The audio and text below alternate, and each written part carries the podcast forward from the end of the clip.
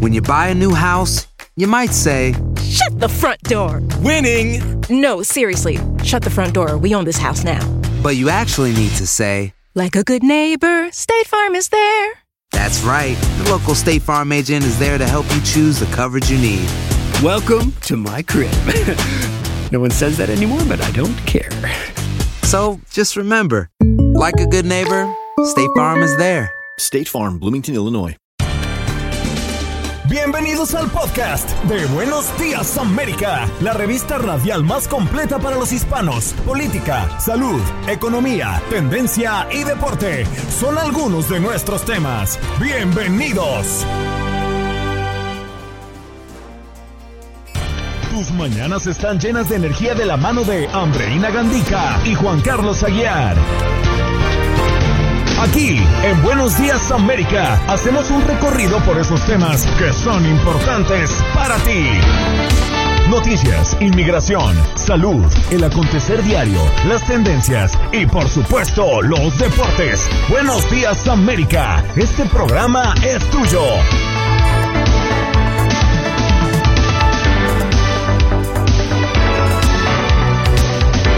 Iniciamos la segunda etapa, la segunda parte de este programa, su show matutino de TUDN Radio de la cadena Univisión. Esto es Buenos Días América, un placer saludarlos. Soy Juan Carlos Aguiar. Como les hemos contado a lo largo del programa del día de hoy, Andreina Gandica tiene el día libre, pero me acompañan desde los controles Jorge Acosta y en la producción y copresentación mi paisana Olga Betancourt. Olga, bienvenida una vez más. Hola Juan Carlos, muchas gracias por esta linda bienvenida. Y sí, paisana tuya, a mucho honor como se dice, un gusto saludarlos. Qué bonito que nos escuche este programa que es preparado con ustedes con tanto cariño para mantenerlos informados, recordándole a nuestra gente que nos puede escuchar en Miami a través de la WQBA 1140 AM, en Nueva York a través del Aguado 1280 AM, en Houston a través de la 1010 AM, en Dallas a través de la 1270 AM, en Las Vegas a través de la 1460 AM, en El Paso a través de la 1650 AM y en Los Ángeles a través de la 1330 AM, esa junto a otras emisoras que por supuesto son parte de Buenos Días América. También en nuestras redes sociales, Juan Carlos, lo pueden hacer en Facebook en arroba Buenos Días AM y por supuesto en Instagram Buenos Días América AM. Al igual también lo pueden hacer en nuestro podcast, Juan Carlos, porque todos los días tenemos un podcast nuevo. ¡Qué maravilla! Saben que están informados por todos los lados. Ahora sí, vamos con nuestra siguiente invitada y es que ya eh, comenzó, creo que no oficialmente, la temporada de huracanes y es importante saber qué cosas debemos tener listas. Por eso hemos invitado a Erika Benítez, ella es portavoz del Cuerpo de Bomberos, para que nos explique cómo prepararnos para una temporada que se extiende por varios meses. Erika, bienvenida a Buenos Días América. Muy buenos días y muchísimas gracias por la invitación. Ni más faltaba usted por el tiempo. Erika, ¿cuándo se supone que empieza oficialmente la temporada de huracanes? No la han venido corriendo hacia atrás en los últimos dos, tres años, ¿no? Sí, sí, así es. Bueno, la temporada de huracanes comienza del primero de junio y se extiende hasta el 30 de noviembre. Estará un poco más activa esta temporada. Eh, entonces es muy importante que las personas estén muy bien preparadas y que tomen todos estos preparativos muy en serio, ya que no queremos que esperen hasta último momento para prepararse. Es muy importante estar preparados antes de que llegue, obviamente, la temporada, pero eh, este es el momento de, comenzar ya sus preparativos, especialmente ahora que eh, estamos enfrentando este reto adicional de, de la pandemia del COVID. Erika, me gusta saludarte. Eh, ¿Cuáles son esos elementos que no pueden faltar en nuestro hogar? Ya sabemos que, por ejemplo, el estado de la Florida es uno de los más afectados cada, cada año por la temporada de huracanes. Así que, ¿qué es lo que debemos ir comprando para estar listos y preparados? Claro que sí, bueno, la preparación personal es extremadamente importante y comienza con nosotros en nuestros hogares. Como parte de, del plan de preparación este año, lo que les pedimos a las personas es que tengan en cuenta la vacunación como parte del, plan de preparación, ya que no sabemos si de alguna manera tengan que llegar a salir de sus hogares o a, evacuar a, un, a, uno de estos centros de evacuación debido a, una fuerte tormenta. Entonces, eso sería número uno. Les estamos pidiendo a las personas que se preparen por medio de, de recibir la vacuna. También es muy importante armar un kit de emergencia o un equipo de emergencia, los elementos esenciales que debe llevar consigo eh, en caso de que permanezca en su, en su casa son eh, agua, comida no perecedera, medicamentos, todas las necesidades dietéticas especiales, artículos de cuidado personal, eh, cargadores portátiles, radios con pilas, baterías, linterna, dinero en efectivo, todas estas cosas necesarias para su sustento por lo menos por, por tres días y hasta una semana. También recuerde tener en cuenta las necesidades de todos los integrantes de su familia. Por ejemplo, si tiene niños pequeños, incluir pañales, fórmula, medicamentos, juguetes. Eh, para las personas mayores, lo mismo, las medicinas. Si tiene mascotas, es muy importante tenerlos en cuenta como parte de su plan. Tener en cuenta, tener en cuenta además, Erika, que como usted bien lo decía al inicio de su intervención, es que la temporada de este año según prevén los expertos, va a ser mucho más activa que la de años anteriores, pero no podría, se calcula, superar la del año 2020, que fue particularmente bastante fuerte. ¿Cuáles eh, son estas zonas las, las que correrían mayor riesgo? Las, las de la costa atlántica, y la costa este y esta, y esta área del Golfo de México, para que empiecen a prepararse. Bueno, sí, o sea, eh, nosotros lo que sí sabemos es que estas, estas tormentas, estos huracanes eh, son muy difíciles de predecir. Entonces, eh, lo importante es, no importa dónde, dónde vivas, si vive en un área costera, es muy importante siempre estar preparado. Cada persona debe conocer muy bien su zona de planificación, ya sea si de pronto en el área donde usted vive hay problemas con marejadas oleadas de tormenta. tras la identificación de una de estas amenazas, las autoridades oficiales eh, locales utilizarán los medios locales para transmitir esta información y es muy importante, como dije entonces, conocer muy bien, identificar el área donde usted vive, para ver si usted está en peligro de, de pronto de necesitar desalojar su hogar o eh, si tiene que quedarse dentro de su hogar, cómo prepararse de la mejor manera para poder eh, cuidar su hogar y su familia. Sin duda lo más importante es empezar a tomar todas estas precauciones a tiempo, eh, Erika, comprar las baterías, poner nuestro, nuestros papeles más importantes en una bolsita plástica, tener todo listo, yo creo que, es lo más importante en este momento. Erika, te damos las gracias por haber estado con nosotros el día de hoy, eh, informando a nuestra audiencia que, es el, el motivo y la razón de este programa. Muchas gracias a ustedes por la invitación. Erika Benítez, portavoz de los bomberos, hablando de empieza la época de huracanes. Juan Carlos, ya este martes y qué martes y qué cosas tenemos que tener listas pues para esta época de huracanes. Olga, y sobre todo tener en cuenta que como ha dicho el Centro Nacional de Huracanes, este año 2021 es o va a ser bastante activo. Mire, las predicciones climáticas aseguran que este año, a partir de ahorita, el mes de junio, se calcula que va a haber entre 13 y 20 tormentas tropicales. Estas son las que tienen vientos por encima de, los, de las 39 millas por hora. De estas 13, 20 tormentas tropicales, se cree que entre 6 y 10 podrían convertirse en huracanes. Estos son los que tienen vientos superiores a las 74 millas por hora. Pero a su vez, de estos, entre 3 y 5 podrían transformarse en huracanes de gran categoría. Estos son los considerados categorías 3, 4, 5, con vientos de más de 111 millas por hora, lo que los hace eh, huracanes bastante, bastante peligrosos. Las predicciones del Centro Nacional de, Huracán, de Huracanes se considera que tienen más o menos un 70% de confiabilidad, por lo que hay que tener bastante, bastante prudencia en los estados, Olga, eh, estados costeros. ¿Y estos, pues, cuáles son? Uno puede pensar que solo sería Florida, porque generalmente es la zona que se habla del, del mayor impacto de huracanes, pero los huracanes pueden llegar a las costas de Florida, Georgia, Carolina del Sur, Carolina del Norte, Virginia, pueden llegar incluso más arriba, pero por la zona del Golfo de México, recordemos que Alabama, Mississippi, Luisiana y Texas tienen eh, ciudades costeras que pueden ser impactadas por estos huracanes. Y un huracán, así sea de baja intensidad, que llegue al corazón de una población, puede causar estragos si no estamos preparados. Por eso la invitación a todos nuestros oyentes es a que si viven en estas áreas, pues tomen las medidas necesarias para prevenir cualquier desastre, tal y como nos lo anunciaba Erika, la portavoz de los bomberos de Miami. Tu opinión importa.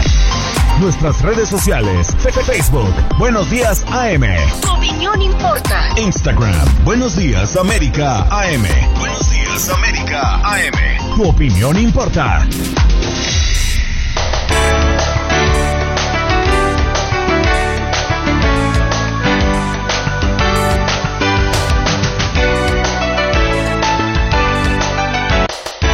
Continuamos aquí en Buenos Días América, 8 y 40 minutos de la mañana en la costa este de los Estados Unidos, 5.40 minutos de la mañana en el oeste en el Pacífico, 7.40 minutos de la mañana en el centro de esta gran nación estadounidense. Recuerden que ustedes pueden llamar al 1833-867-2346, se los repito, 1833-867-2346 para que opinen de nuestro tema del día, algo que puede eh, estar muy relacionado con nuestras vidas cotidianas.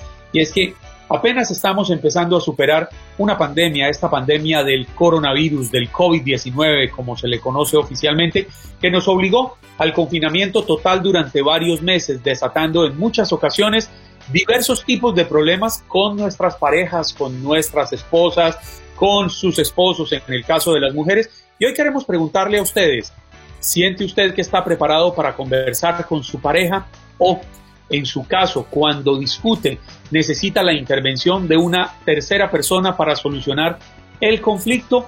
No olviden, deben marcar el 1833 867 2346 para poder eh, emitir su opinión. Aquí, Olga Betancourt o yo, gustosos estaremos prestos a atender sus llamadas, a escuchar sus opiniones. La psicóloga Joharis Aibar, ella es especialista en parejas, este tema que venimos hablando desde muy temprano en la mañana, Juan Carlos, y es cuáles son esos temas que tenemos que tratar con nuestra pareja para poder seguir conviviendo en santa paz. Algo muy difícil. Así mismo es. día para ustedes, aquí estoy contenta, este es un tema sumamente importante y también muy complejo porque la gente entiende que en las relaciones de pareja, en la etapa del enamoramiento, que es donde está todo lo bonito, todo lo cursi, donde todo está funcionando. todo es perfecto. Todo es perfecto, todo es la luna de miel, que dura como un añito o año y medio, depende ¿verdad? De, de la pareja, hasta dos años puede durar.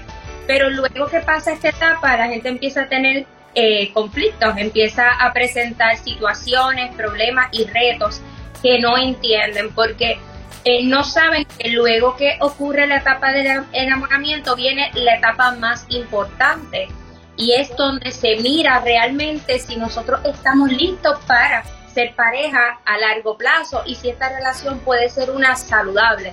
Entonces, ¿qué cosas yo tengo que mirar cuando llego a esa etapa, cuando paso del enamoramiento, del enchule, como yo le llamo, y me muevo a un amor más profundo, a un amor más serio, más tranquilo, tengo que mirar primero si la comunicación entre estas dos personas está funcionando. Sin comunicación realmente es bien difícil mantener una relación porque a través de la comunicación, a través del lenguaje, es que podemos comunicar y no únicamente verbal, también el no verbal es sumamente importante en una pareja. El no verbal son las miradas, las caricias, los abrazos, ese encuentro, ¿verdad? De, cuando yo te digo, cuando el otro y yo podemos intimar a través de las manos, de mirarnos, de conectar, que es sumamente importante en la relación. Dígame, yo, Haris, pero la gran pregunta que uno se puede hacer es, ¿todos los problemas son solucionables conversando, se puede hablar de todo sin tapujos o hay temas que quizás podrían ser vedados para tocar en pareja? Yo encuentro que realmente la primero la pareja tiene que tener inteligencia emocional, que eso es otro punto que es bien importante, mucha madurez y mucha inteligencia emocional, porque si no tienes desarrollada esa habilidad, posiblemente número uno te vas a tomar todo muy personal. Entonces, cada vez que traten de coexistir, de poner sus puntos de vista, que van a ser muchas veces distintos, y es totalmente válido, las, las parejas no tienen que pensar igual, tienen que respetar el punto de vista del otro, no pensar igual. Por eso necesitas mucha inteligencia emocional para poder comunicar de la mejor forma y aceptar lo que el otro te comunica, porque ¿qué pasa con las parejas? Quieren cambiar al otro ese es uno de los mayores conflictos. Dice, no, no, no, yo acepto a esta persona, yo la amo, pero la critica, la critica y cuando vemos a ver quiere cambiar a la persona completamente, pues tú no estás amando a esa persona, tú estás amando un ideal de esa persona, no a esa persona necesariamente. Entonces, las personas tienen que entender y moverse de ese amor romántico y empezar a ver a la persona tal cual, lo que me ofrece esta persona y mirar si yo conecto con esta persona. Una pregunta bien importante que me hiciste es si todo se le tiene que decir a la pareja. Yo siempre digo que cuando hay madurez e inteligencia emocional, se dice mucho, pero no todo. Y puede ser, pues, pero hay cosas que a tu pareja no le, no le debe interesar. Primero, tu pasado. Tú puedes decidir qué decirle a tu pareja. No es tu obligación decirle a tu pareja tu pasado, porque ya tú eres otra persona. Tú te transformaste, tú aprendiste, tú eres, tú cambiaste, evolucionaste por, por, distintas cosas, entonces tú no llevas la responsabilidad de abrirte y decirle exactamente todo tu pasado. Aquí yo hago un, un, ¿verdad? un hincapié muy, muy importante. Las parejas a veces quieren saber tu historia con otras parejas y quieren saberlo todo. Eso no funciona. ¿Para qué te sirve saber todo lo que tú hiciste con X pareja que estuvo hace 10 años en tu vida? ¿Ves? Entonces hay, hay temas que no tenemos que entrar, hay temas que no son importantes, que parecieran ser obsesiones. ¿Para qué tú necesitas eso? Que parecieran ser una alerta de inseguridad. Porque si yo estoy Sí, cuéntame. No, te iba a decir que yo creo que esa era la respuesta que Juan Carlos estaba esperando para poder decirle a la esposa. Vio lo que dijo la psicóloga, que no lo tengo que contar todo. Yo, Harry, yo creo que usted le acaba de tirar un tremendo neumático a Juan Carlos, pero bueno. Un salvavidas. Un salvavidas. Pero déjeme, le hago una pregunta. Eh, nosotras, las mujeres, somos reconocidas por ser, por ser muy comunicadoras. Generalmente nosotros sí hablamos mucho lo que nos molesta, lo que no nos molesta y, y más de ahí. Pero generalmente los hombres, cuando tú le preguntas eh, y algo les molestó, son más bien cerrados. Generalmente toca sacarles casi las palabras obligadas. ¿Cómo podemos manejar esto para poder tener ese flu, eh, eh, que haya una relación fluida de conversación, pues con la pareja, por supuesto? Mira, tienes muchísima, muchísima razón y, y, es uno de los problemas mayores que pasa que me llega a terapia de pareja. De repente está el hombre que no se quiere abrir, que no quiere comunicar entonces es bien difícil porque es como una pared a la cual yo no le puedo entrar y la mujer resiente esto porque quiere saber qué te pasa, quiere saber cómo te sientes y no solamente quiere saber, quiere que le escuche. Entonces, en, los hombres hay que trabajar la parte de la emoción, tratar de que ellos puedan aprender a expresarse y que no es nada malo ser emocional, estar eh, sensible, eh, ser vulnerable, eso es de todos los seres humanos. Entonces sí, por la parte cultural y social a los hombres se les hace muy difícil vincular desde la apertura emocional. Muchas veces los hombres, si podemos haber, vinculan más desde la sexualidad, desde el sexo, desde el acto sexual. Porque no es que no quieren vincular, es que no se les enseñó a vincular. Entonces se les hace más fácil ir al acto y esa es como su demostración de afecto. Pero a las mujeres se les enseñó vamos a abrirnos, vamos a hablar de nuestras emociones. Entonces aquí hay un choque, porque hay que enseñarle a, ella que también se vincula a través del acto sexual y a él que se vincula a través de las emociones y que vincula... hasta en eso, hasta en eso somos diferentes. Claro, pero eh, tiene que ver mucho con la parte cultural y social, cómo se nos enseñó, los patrones que nosotros hemos aprendido. No necesariamente es algo biológico, así que tenemos que tener bien claro eso es como nosotros hemos aprendido a asumir el rol de hombre y mujer en las relaciones de pareja. Por eso es que se hace tan complejo. Vemos a las mujeres que yo quiero que me escuche, es que no me dice qué pasa, es que no me quiere escuchar. Vemos cómo se repite una y otra vez las mismas quejas. Entonces vamos a la parte le hace difícil la apertura. Al hombre que dice alerta, que hay un problema, yo mejor huyo. bueno, eh, tengo que tengo para contarle que mi esposo dice que aprendió a dormir con los ojos abiertos para cuando yo quiero hablar. Porque él me dice, cuando usted quiere hablar de un tema, habla y habla y habla. Yo he aprendido a, hablar, a dormir con los ojos abiertos a poder echarme esas siesticas mientras usted se desahoga. Pero hay que aprender de verdad a comunicarnos y algo muy importante que usted acaba de mencionar y es enseñarle a nuestros hijos a manejar todos esos roles. Si es una mujer que también se pueda conectar de otras formas y si es un hombre que aprenda pues a abrirse a sus emociones. ¿Cuáles son los, los, los problemas más frecuentes? ¿Podría uno pensar que quizás los que desatan los celos? Problemas, sí. En las parejas, problemas de eh, inseguridad, problemas de comunicación, problemas de confianza y de infidelidad. Esos son los más que se, eh, que se presentan continuamente en, en las relaciones. Y vemos que hablas de los celos y tiene que ver mucho con inseguridad, tiene que ver mucho con control, tiene que ver mucho con confianza. Confianza es un pilar necesario en una relación pero también la libertad. Y eso es otra de las cosas que no se les enseña. A las mujeres se les ha enseñado de alguna manera a ser más controladoras, pero tiene que ver mucho por la inseguridad de lo que se les enseñó al hombre, de lo que han visto. A través de los años hemos visto hombres que son infieles, hombres que, que se les hace difícil mantenerse con una pareja. Entonces, de alguna manera se generaliza y aunque no quieran, eso está como internalizado en muchas mujeres y está como ese miedo social y es bien difícil mantener, decir, mira, no, no voy a tener celos, porque es algo que está culturalmente inyectado. Así que sí, es un problema bien, bien craso que me llega todos los días a terapia, celos, inseguridad y de repente desconfianza, falta de confianza, esto le añadimos ahora las redes, que vienen siendo eh, una variable bien compleja en las relaciones, porque aquí añadimos una parte más donde puedo ver cosas, donde puedo sospechar, donde puedo pelearte y es sigue siendo complejo. Joharis, ¿dónde te pueden encontrar las personas que quieran pues saber más de los temas que tú manejas? Me pueden conseguir a través de eh, Instagram, hablando con la psicóloga, ahí tengo mi proyecto y comparto muchísima información a través de mi página hablando con la psicóloga.com, a través de YouTube hablando con la psicóloga y a través de Facebook psicóloga Joharis Saibar. Muchas gracias por haber estado con nosotras, psicóloga Johari Saibar, especialista en parejas, dándonos todos esos consejitos para mejorar pues nuestra vida con, con, nuestra otra mitad. Que estés muy bien, Joharis. Aloha, mamá. Sorry por responder hasta ahora. Estuve toda la tarde con mi unidad arreglando un helicóptero Black Hawk. Hawái es increíble. Luego te cuento más. Te quiero. Be All You Can Be, visitando goarmy.com diagonal español.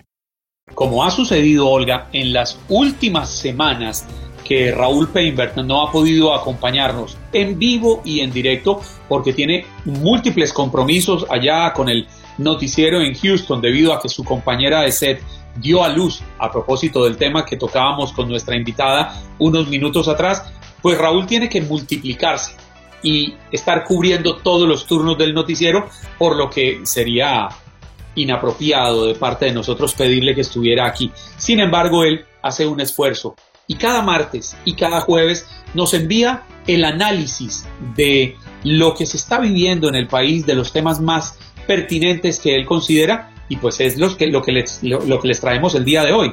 Totalmente, Juan Carlos. Así que vamos ahora con el comentario de nuestro querido Raúl. ¿Qué tal? Buenos días, Andreina y Juan Carlos. Me da mucho gusto saludarlos esta mañana de jueves. Y no quisiera parecer un disco rayado y mucho menos utilizar la trillada y más que trillada, la odiosa frase de se los dije. Tal vez debiera decir se los hemos dicho, no una, sino muchas veces. Hoy tras conocerse más información sobre la masacre registrada en San José, California, y que cobró la vida hasta ahora de por lo menos ocho personas, Veo el reflejo de los medios, la reacción de la opinión pública, la preocupación comunitaria, haciéndose exactamente la misma pregunta. ¿Hasta cuándo? Y lo dije hace muy poco tiempo, citando al periodista Andrés Oppenheimer, quien preguntó, ¿quién está más loco? ¿El legislador que no cambia las leyes de portación de armas de fuego o el electorado que no cambia a esos legisladores que continúan respondiendo a los intereses de la Asociación Nacional de Rifle y a sus propios intereses, pero no a los intereses de nuestra comunidad. Y esto lo hablamos, si mal no recuerdo, hace apenas dos semanas. Y dijimos también que ante estas situaciones solo hay que sentarse a esperar. Pongo un ejemplo de esta serie de aberraciones legislativas, pero sociales también, que se han vuelto una costumbre en los Estados Unidos ante la crítica y la sorna mundial. Hace poco menos de 40 horas el Congreso local en Texas anunció con bombo y platillo que tanto la Cámara Baja como el Senado habían logrado un acuerdo que aprobó finalmente la propuesta que permitiría la compra e importación de armas a cualquier persona mayor de 21 años de edad, sin licencia, sin verificación de antecedentes criminales y sin la necesidad de recibir entrenamiento. ¿Y saben qué? Por si fuera poco, dicha ley ya está en la oficina del gobernador Greg Abbott, quien sin duda alguna la va a firmar a pesar de las señales, de los claros mensajes que por doquier nos indican que las armas de fuego en manos de cualquiera no se convierten en herramientas de defensa personal, familiar o de soberanía nacional, sino más bien en herramientas de muerte, en herramientas que generan tragedias en manos irresponsables. ¿O alguien habrá verificado la condición mental de un hombre que se atreve a disparar a diestra y siniestra para acabar con la vida de ocho personas, como fue el caso de ayer en San José? Por cierto, Andreina y Juan Carlos, a mí me tocó nacer muy cerca de San José, California, como lo he compartido con ustedes. Nací en una pequeña ciudad que se llama Livermore. Su gente es apacible, preocupada generalmente por su comunidad, por su prosperidad, tal y como sucede con esa bellísima ciudad de San José, en donde por cierto mis padres compraron con esfuerzo sus anillos de matrimonio. Por eso hoy me uno al dolor de esa comunidad y rechazo como todos que este tipo de violencia siga permitiéndose en nuestra sociedad. Lo cierto es que en tanto no existan cambios, la historia está condenada a repetirse. Es lo mismo que siempre decimos, pero en esta ocasión ya tendríamos que hablar de una debacle social, política, en un imperio que se nos empieza a deshacer entre las manos. Aprendamos que cuando decimos la historia se repite, ese, ese es el error de la historia. Por eso insisto, si la historia se repite, es que no aprendemos las lecciones.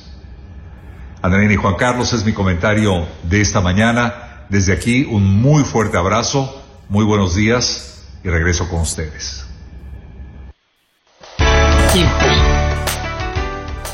Imposible no estar de acuerdo con Raúl Feinberg en su análisis tan acertado. Seguimos repitiendo la misma historia y no encontramos nada para cambiarla.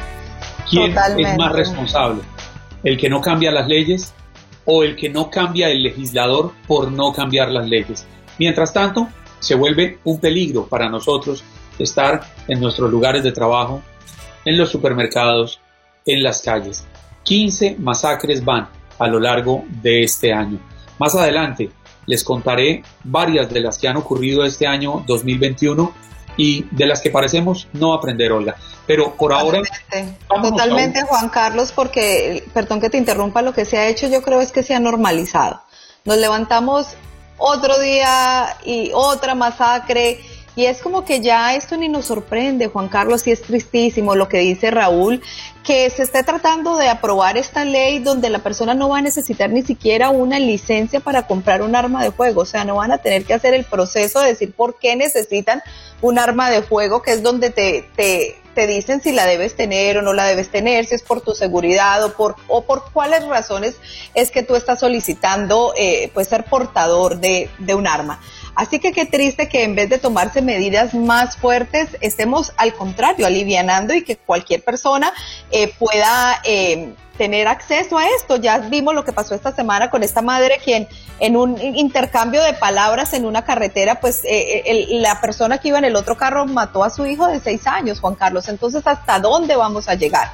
Y, y es, es importante que todos escuchemos, por ejemplo, mensajes como este de Raúl, donde dice, ¿hasta cuándo? ¿Hasta cuándo vas a seguir pasando?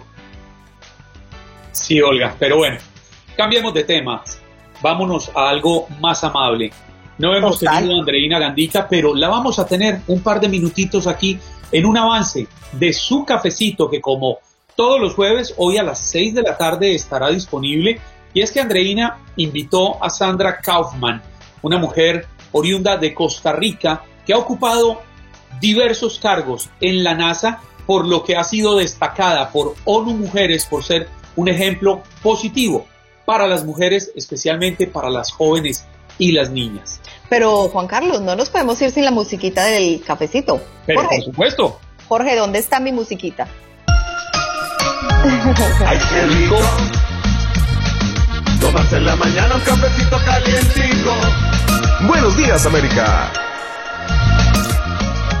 Bueno, ahora sí vamos a ver lo que nos dejó preparado Andreina y es este pedacito para darles una pequeña probadita de lo que fue este cafecito con Sandra Kaufman. Porque imagínate, Juan Carlos, que es para ti una niña pequeña en Costa Rica y pensar, algún día quiero pertenecer a la NASA. Nada más y nada menos que a la NASA. Vamos a escuchar esto. Del mensaje que tal vez este, le puedo dar a muchos padres de familia, ¿verdad? Que, que no se les olviden regar esas semillitas porque es ahí donde vemos los frutos crecer pero ese momento para mí fue increíble, ¿verdad? Yo todavía me acuerdo dónde estaba, me acuerdo ver la pantallita en blanco y negro, ¿verdad? Y, y ver este, estos hombres, ¿verdad? Neil Armstrong y Buzz Aldrin, ¿verdad? Este, pisar la luna y, y, saber que había gente caminando en esa bolita que yo veo en la noche, ¿verdad? Eso era lo que una, una chiquita de siete años este, veía. Desde más pensar si era posible o no, ¿no? En la cabeza de su madre, pues que ella era una mujer que entendía más de lo que usted estaba entendiendo en ese momento, aunque le voy a decir, muchas personas no entendían todavía qué estaba pasando, pero em, de entrada era algo imposible para usted, porque la NASA emplea a personas ciudadanas americanas, y en ese caso usted solamente tenía la nacionalidad costarricense. Exactamente, sí, pero eso, este, eso es parte de la de seguir alimentando esos sueños. Bueno, Andreina, nunca llegué a la luna. Eso era mi sueño desde que tenía siete años. Nunca, nunca fui astronauta, nunca eh, iba a aplicar. Eh, honestamente, había llenado la aplicación, pero fui a ver una película en IMAX, este, se llama Destiny in Space, y era este, los astronautas este, saliendo del transportador espacial flotando, y me mareé viendo la película. Y me salí me tuve que salir del, del estudio y, mi esposo me, después me, fui a, me fui a buscar, no volví de vuelta al estudio. Y llegué y me dice, ¿qué se hizo? Y, le dije, no sé, me mareé, me puse bien mareada y, no, no, no me sentía bien, entonces no regresé. Cuando llegué a la casa, rompí la aplicación porque digo yo, no, este, eso no es para mí. Wow, Juan Carlos. Pero bueno, ha llegado muy alto, imagínate, pertenece a la NASA, a lo mejor no podrá salir del espacio, pero yo creo que sí, ya como costarricense y como orgullo latino ha logrado muchísimo. Juan Carlos, si hay algo que, vale resaltar de esta conversación que tuvo Andreina con, con Sandra, y es que ella dice que cuando ella era pequeña, que ve este, este despegue y, y se llena de tanta emoción y le dice a su mamá, yo quiero trabajar algún día allá la mamá, en vez de decirle, no, mi hija, eso es imposible, no, dice que la mamá le dijo, pues vamos a ver cómo se logra. La importancia de nosotros reafirmar a nuestros hijos y apoyarlos en, sus decisiones, Juan Carlos, porque mira, esta niña de siete años se proyectó y lo logró. Totalmente de acuerdo, totalmente de acuerdo. Es que bien han dicho por allí que los sueños no tienen límite. El único límite lo pone nuestra imaginación. Quizás lo que le pasó a Sandra es la realidad que enfrentamos muchos. Tenemos un sueño, pero físicamente no podemos cumplirlo. Ella misma le contaba a Andreina en este avance de este cafecito que con seguridad no me pierdo hoy a las 6 de la tarde lo estaré viendo. Fue algo físico lo que le impidió porque sintió que no podía, pero siguió persiguiendo ese sueño de trabajar en la NASA, de hacer parte de este maravilloso equipo que ayuda a descubrir este universo gigantísimo del que hablábamos hace unos días con Andreina precisamente de si hay o no hay vida más allá de la Tierra. Totalmente, Juan Carlos. Así que los invitamos a que lo vean hoy a las 6 de la tarde en nuestra página de Facebook. También lo pueden escuchar en nuestros podcasts. Juan Carlos, hoy a las 6 sale el cafecito. Así que muy pendientes. Ahora vamos a una pequeña pausa comercial, pero ya regresamos con Buenos Días América.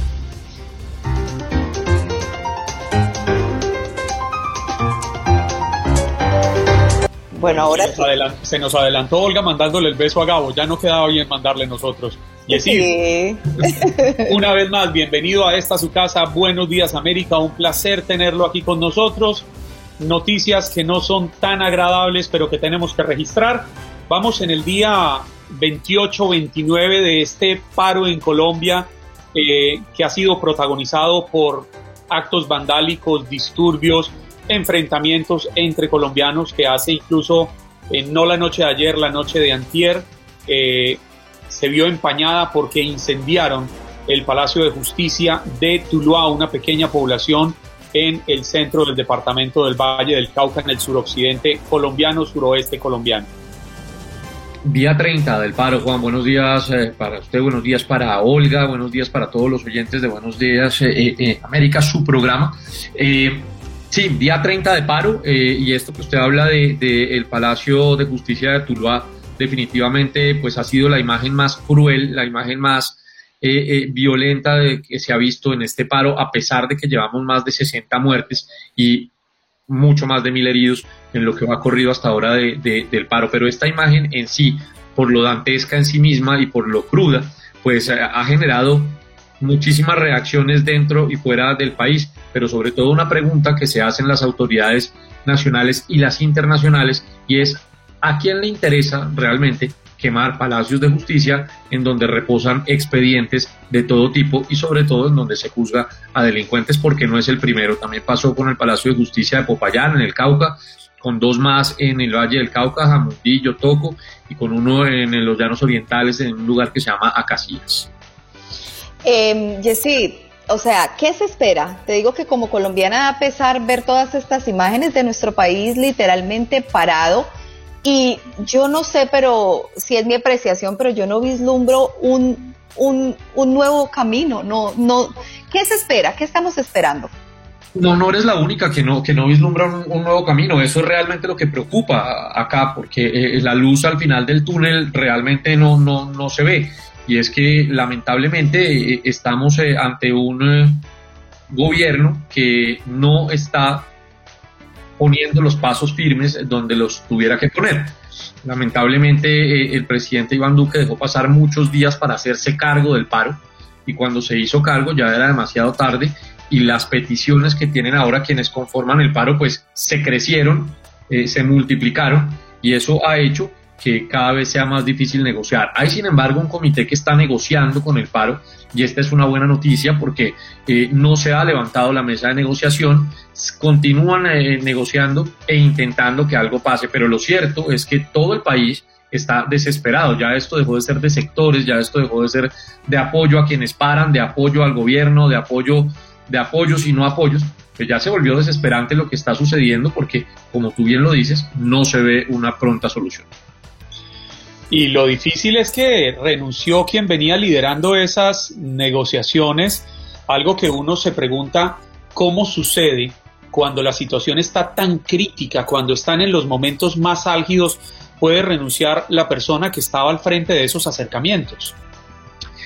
Pues Miguel Ceballos, que era el alto comisionado de paz, renuncia en un momento bien difícil, como usted lo dice, eh, eh, después de haber estado liderando estas reuniones. Ahora, en principio la reunión se vio como una reacción muy gallarda de su parte al, decir que se iba porque no aguantaba o no iba a tolerar la intromisión del expresidente Álvaro Uribe dentro de lo que era su trabajo y del Partido Centro Democrático, del cual dejó claro al que él no pertenecía. El Partido Centro Democrático es el partido de gobierno. Eh, pero después sorprendió anunciando su candidatura presidencial.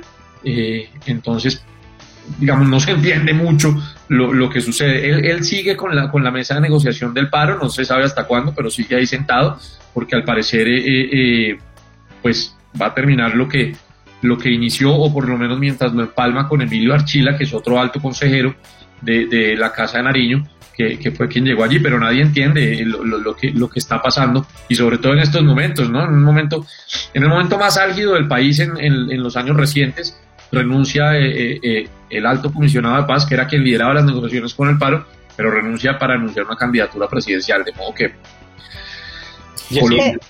Y hay, hay voluntad, cree, después de 30 días, como usted nos contaba, voluntad no solo del gobierno, sino también de quienes lideran este paro? Porque, o si no, estaría el país en una encrucijada. Juanca, el país está en una encrucijada. Eh, eh, porque, porque la voluntad, como le dije en un principio, se ha transformado en más peticiones. Esto comienza porque, si usted hace memoria, hace dos años hubo unas marchas estudiantiles a las que el gobierno eh, no les paró muchas bolas, como se dice en Colombia, no les, no les prestó mayor atención, pero después de que lo hizo, prometió una serie de cosas que no ha cumplido hasta ahora. Luego vino una pandemia que sometió a Colombia, como buena parte del mundo, a una recesión económica fuerte, a un desempleo obligatorio, a un encierro y a, una situación muy difícil, sobre todo en la clase media, que es la clase emergente, porque Colombia está estratificado del 1 al 6, siendo 1 la clase más pobre y 6 la, clase, la clase más rica. Los estratos medios, no los pobres, sino los medios, fueron los que se vieron más afectados.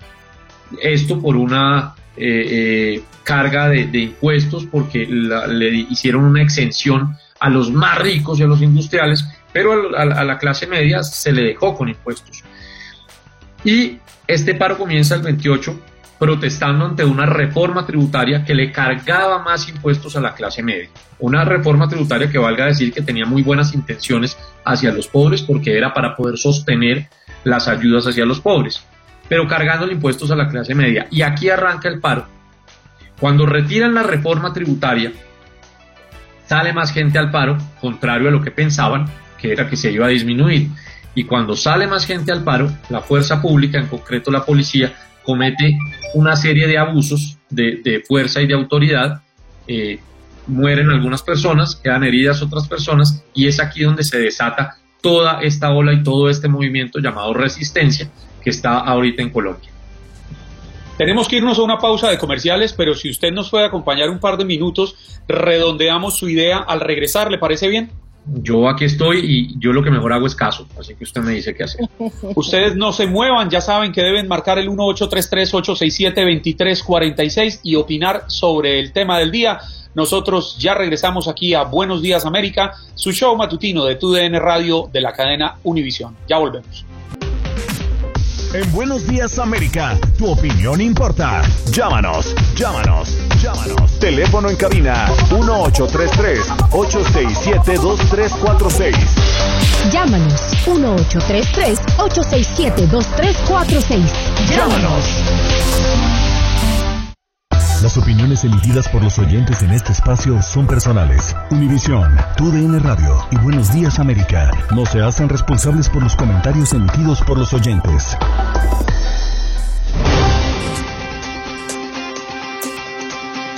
Ustedes no se imaginan los chismes que se pierden por no estar conectados en el Facebook Live cuando nos vamos a cortes de comerciales. Seguimos aquí con Yesid Daniel Vaquero, corresponsal de Noticias Univisión en Colombia, que en el corte de comerciales nos estaba contando cosas de su vida personal. Nos iba a contar una anécdota que enseguida, después de que cerremos esta información que tenemos de Colombia y los lamentables episodios que se han registrado hace 30 días, nos, nos la va a compartir. Yesid, nos estaba diciendo ya para cerrar el, episodio de Colombia, ¿en qué se cree que va a parar todo esto?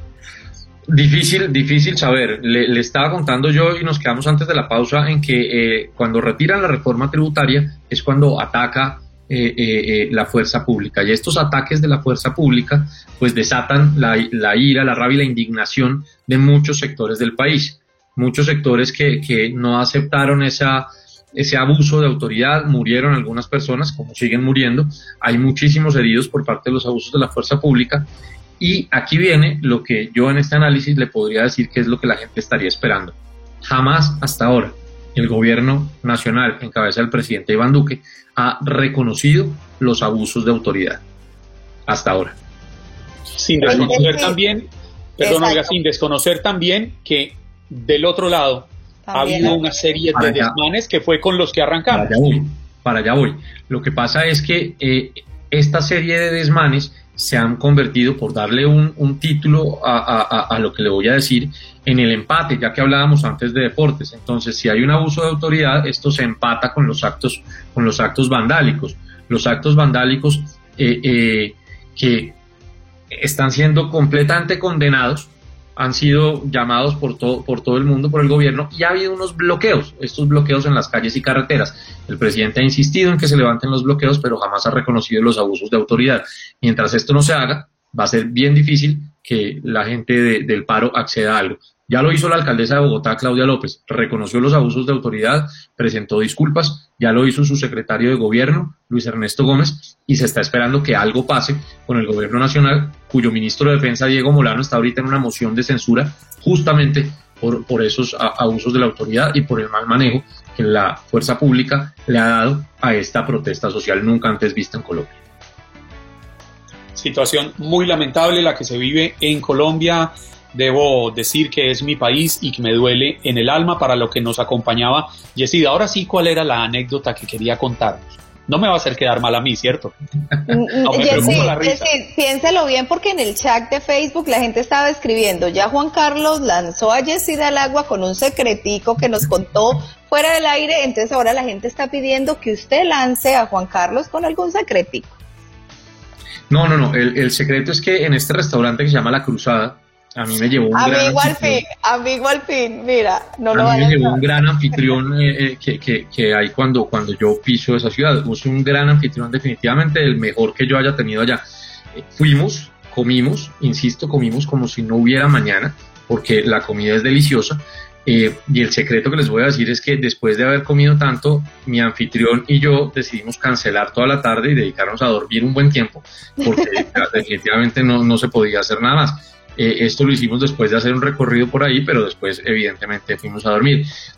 No sé si quede claro quién era mi anfitrión o ustedes quieren que yo les diga el nombre, pero evidentemente lo que se hizo después fue una buena siesta y cancelar lo que había para la tarde por todo lo que se comió allí.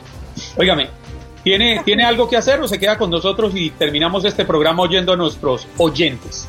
Como le dije yo, lo que mejor hago es caso y yo feliz de estar aquí con Olga primero y con. Gracias por acompañarnos en nuestro podcast. Buenos días América. Y recuerda que también puedes seguirnos en nuestras redes sociales. Buenos días AM en Facebook y en Instagram. Arroba Buenos días América. AM. Nos escuchamos en la próxima. Aloha mamá. ¿Dónde andas? Seguro de compras. Tengo mucho que contarte. Hawái es increíble. He estado de un lado a otro con mi unidad. Todos son súper talentosos. Ya reparamos otro helicóptero Blackhawk y oficialmente formamos nuestro equipo de fútbol. Para la próxima te cuento cómo voy con el surf y me cuentas qué te pareció el podcast que te compartí, ¿ok? Te quiero mucho.